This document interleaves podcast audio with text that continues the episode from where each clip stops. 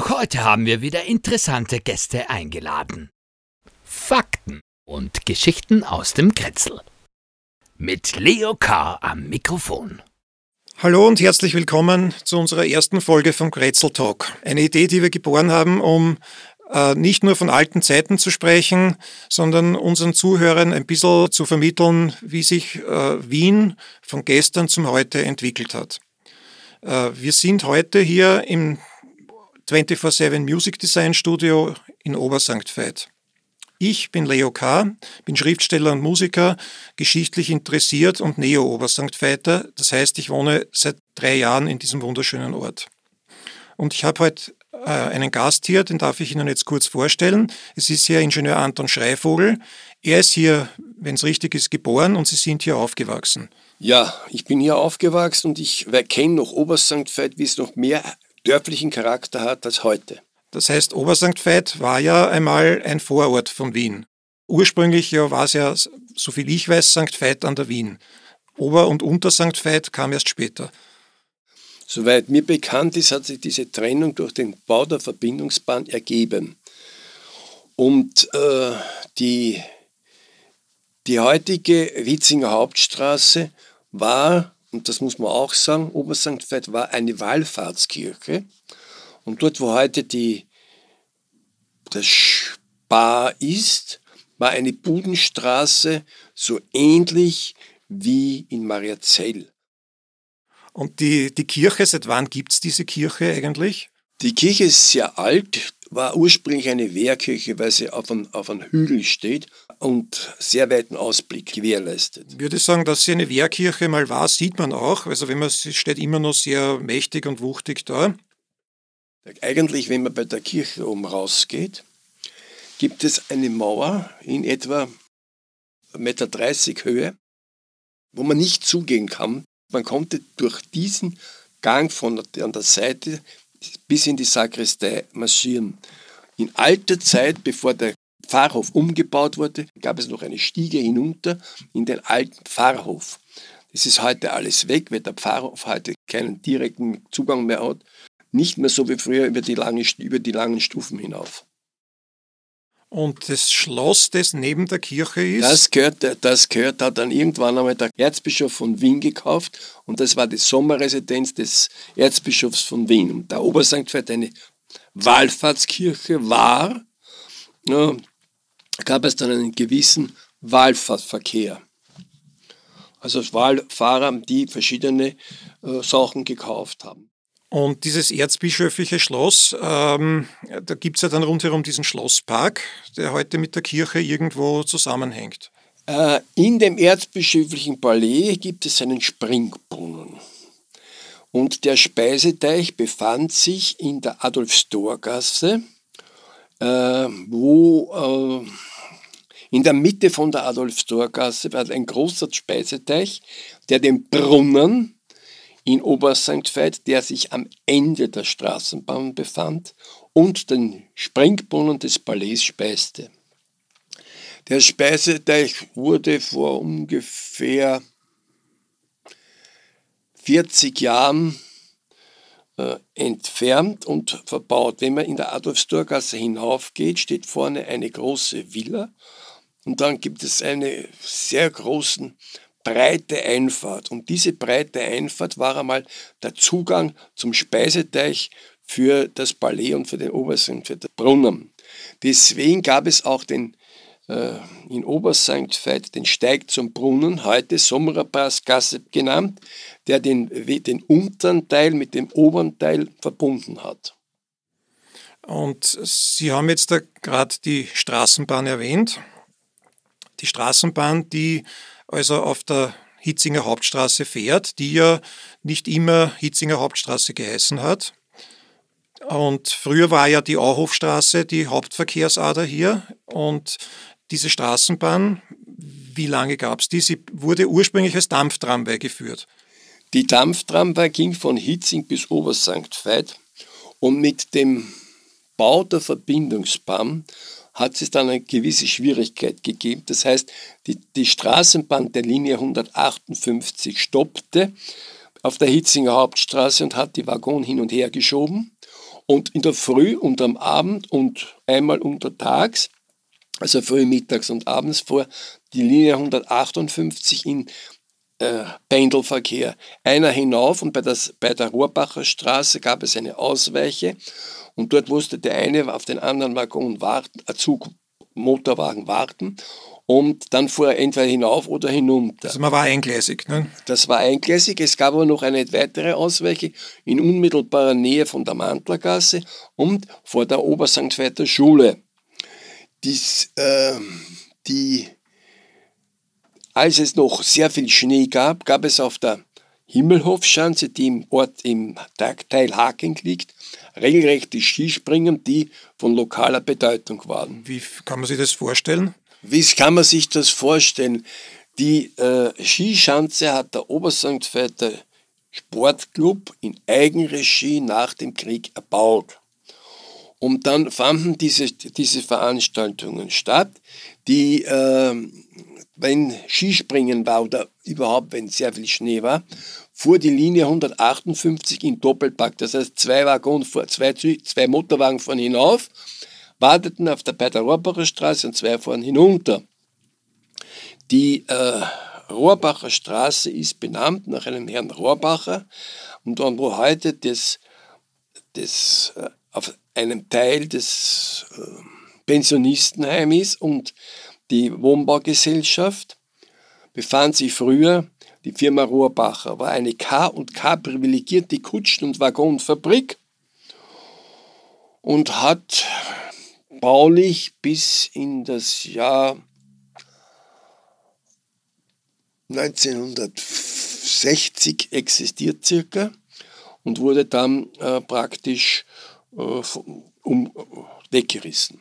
Darf ich nochmal zurückkommen zu den Skispringen, weil mich das interessiert. Also ich kann mich ja noch erinnern, in meiner Schulzeit gab es diese Sprungschanze noch, zumindest ist sie noch gestanden. Also man hat sie vom Hütteldorfer Bahnhof aus gesehen. Äh, wie weit ist man da gesprungen eigentlich? Nur so zwischen 25 und 30 Meter. Ja, also jetzt. Ja, es war eine kleine Chance ja. und es war ja bitte, man muss sich das so vorstellen, dass die Organisatoren seinerzeit in, in ihrer Freizeit diese Schanze mit Holz errichtet haben. Und das war ja dann auch der, das, das Ende der Schanze. Sie ist durch irgendwelche Unvorsichtigkeiten abgebrannt. Von der, von der Schanze hatte man einen guten Blick auf die Windtallinie. Also von der Stadtbahn damals noch. Von der Stadtbahn ja? noch, damals noch, bitte damals noch keine Raufschiebe auf den Büdeldorfer Bahnhof, sondern da drehte die Stadtbahn um im Schleif, in der Schleife. Und man kann vom, vom der Sprungschanze auf diese Anlage wunderbar runterschauen. Da schaut das Ganze dann wie eine Spielzeugaußenbahn aus. Das heißt, das haben Sie auch noch gesehen. Sind Sie da das, umgestanden und haben, haben. Das ist alles Natur. Was ja. noch charakteristisch ist für den Himmelhof, die Südseiten des Wände des Himmelhofs sind sehr steil und waren ursprünglich Weingärten. Und so gab es in der äh, Adolfstorgasse neben einem Kreuz ein ganz kleines Häuschen. Das war das ehemalige Hüterhäuschen der Hüter. Das, das erklärt natürlich auch, warum es dort eine Winzerstraße gibt. In dieser Richtig. Ecke, ne? Und dieser Wein, ich meine, würde mich jetzt nur interessieren, was hat der ungefähr für Geschmackscharakteristik gehabt? Da kann ich leider keinen Ausdruck geben, weil die alten Herren, die diesen Wein genossen haben, alle schon die Erde deckt. Das heißt, der letzte, wann ist der letzte Weingarten hier verschwunden? Es gab noch einen Weingarten bei der Firma äh, Leitler. Der hatte einen, einen Weinberg neben dem Obersankt Vetter Friedhof. Das war ein Gasthaus. Mhm. Und das hat vor ungefähr 20 Jahren zugesperrt. Und seitdem gibt es den Weinberg nicht mehr. Äh, wenn wir schon beim Himmelhof sind, äh, wenn man also vom Himmelhof zu uns herüber zu Fuß geht, was ich sehr oft mache, kommt man beim Schlosspark vorbei. Dort habe ich gelesen, dass es einmal ein Schloss gab, ja. ein Schloss Hacking. Ja. Was hat es mit dem auf sich und wie lange gab es das? Das Hacklinger Schloss vor ungefähr 60 Jahren weggerissen und an seiner Stelle ist das etwas versetzt, das Junggästehaus bekommen. Und wo das heute das, der Parkplatz des Jugendgästeshauses war früher das Wasserschloss für den Hiddeldorfer Bahnhof, weil die Dampflokomotiven eine große Menge Wasser brauchten und das wurde in diesem Wasserschloss aufbereitet. Sprich, durch Zuleitung und Absetzbecken wurden äh, Steine und sonstige Sachen eliminiert, sodass der klare Wasser dann auf den Hütteldorfer Bahnhof kam. Das heißt, es gab dann eine Rohrleitung den Schlossberg runter zum Bahnhof. Also über direkt am Bahnhof. Ja. Das, das, gab, äh, das direkt, die Rohrleitung hat man nicht gesehen, aber die gab direkt zum Dings. So zum Beispiel gab es auch einen, weil wir schon beim Wasser sind, im Oberst Veiter Schloss und herunten also für die Öffentlichkeit zugänglich, einen öffentlichen Brunnen. Im Schloss war es ein Springbrunnen und der öffentliche Brunnen diente zum, zur Wasserversorgung der Bürger. Deswegen gab es auch einen sogenannten Steig zum Brunnen, heute als Sommergasse benannt, weil der Ort zerfällt in zwei Teilen. Der eine Teil rund um die Kirche und etwas Stück weiter herunter und der untere Teil lag Haufstraße und Amalienstraße und äh, dort waren mehr die Arbeiter, wohnten mehr die Arbeiter, während in Oberst Veit mehr die Handwerker. Das heißt, Oberst Veit, der historische Kern ist schon das, was rund um die Kirche gibt und äh, wo auch dann nach oben zu natürlich eben Weinbau war und wo auch richtige Agrar, also wo halt Bauern waren, die dort auch ja. Tiere hatten und Felder. Also bis nach 45, also bis in Weiden die 50er Jahre, hatten wir in Oberst Veit drei Agronomen. Familie Wimpesinger, die Familie Hütter und die Familie Glasauer. Glasauer hatte Schweine, Hütter und Wimpesinger hatten Kühe. Das erklärt aber, warum es da einen Wimpesinger Weg gibt. Ne? Ja, weil das äh, Areal, das ursprünglich eine sogenannte Gemeindeweide war, vom Herrn Wimpesinger, soweit mir bekannt ist, gekauft wurde. Und deswegen Wimpesinger. Ja. Der, der Rote Berg war zum Beispiel das Areal gewesen.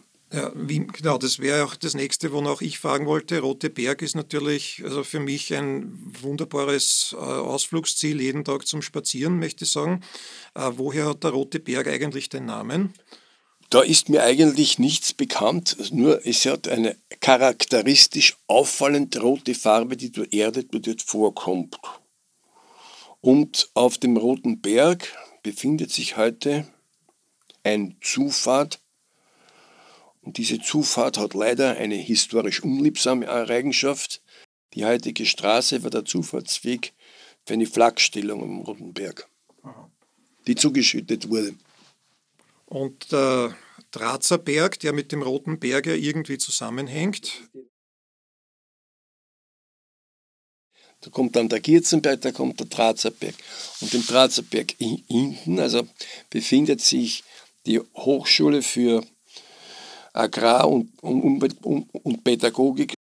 Und da befindet sich eine Aussichtswarte und da wird, da es von der keine exakten Unterlagen gibt, wird vermutet, dass es eine Warnwarte war, wenn man irgendwelche heranziehenden äh, Feinde sah, man kann mit dieser, von dieser Warte bis weit in die ungarische, bis, ungarische, also bis zur Donaudurchbruch sehen und ins Leitergebirge wenn das Wetter schön ist, das ist die Voraussetzung. Ist, muss man dazu sagen, heute nicht zugänglich? Nein, ist heute nicht ne? zugänglich, weil dieses Areal auf der ehemaligen Blum-Villa ist, die dann Henschel hieß und heute eben äh, diese Umwelthochschule beherbergt.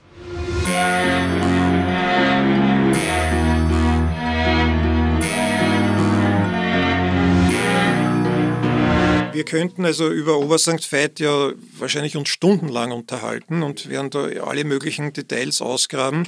Es ist ja das auch heute, wenn man so will, einmal eine erste Folge. Es wird Fortsetzungen geben. Äh, Grätzeltalk soll, wie gesagt, das Gestern und das Heute ein bisschen zusammenbringen.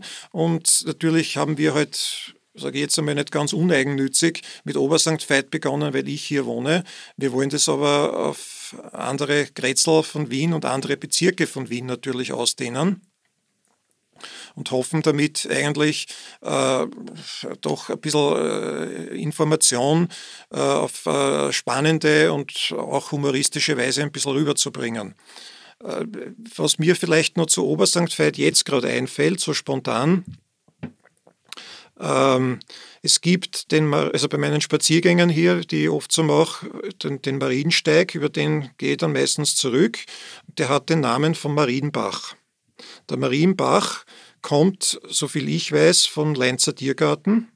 äh, verlässt diesen, jetzt müssen Sie mir helfen, nehmen wir an, dort wo es Adolfstor ist ungefähr, dort müsste er durch die Mauer durchkommen. Da gibt es so ein, zwei so Durchlässe, wo Wasser herauskommt. Und Nein, der kommt, nicht, ne? der kommt nicht am Adolfstor raus, der kommt da raus, ähm, hm, hm, es ist schwer zum sagen. Äh, äh, wenn Sie die verlängerte Erz, äh, äh, ähm, Schweizertlerstraße hinaufgehen, dann stehen Sie irgendwann einmal an. Mhm. Und dort gerade weiter geht der Bach und das ist aber nicht das Adolfstor, das ist ganz woanders. Ja, ja, ich weiß schon, das ist weiter. Das ist weiter drüben. Ja. Ne? Und dort geht der Marienbach unten durch, geht durch, rinnt dann in etwa äh, unten, also wo,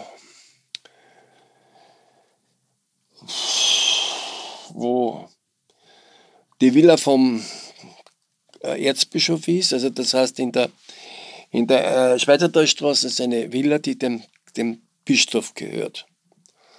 Die Villa hat, ein, hat ursprünglich einem äh, britischen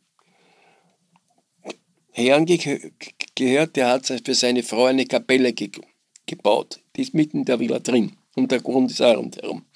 Und da unten geht er durch, geht dann durch das Haus Hitzinger Hauptstraße 170 und kommt in etwa äh, da zwischen, oh, zwischen Obersanktweit und äh, zwischen Hütteldorf und Obersanktweit in den Winnfluss. Ja, ist natürlich ins Kanalsystem integriert worden. Ist ins Kanalsystem ne? ja. integriert worden.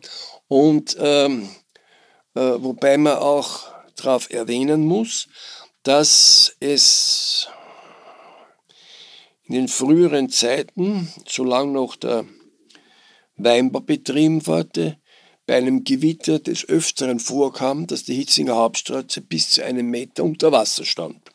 In, in der Marienbach außer Kontrolle geriet. Ne? Richtig, ja. der Marienbach außer Kontrolle geriet, weil der damals noch nicht gefasst war, ist erst relativ kurz, also kurz gefasst. Ne?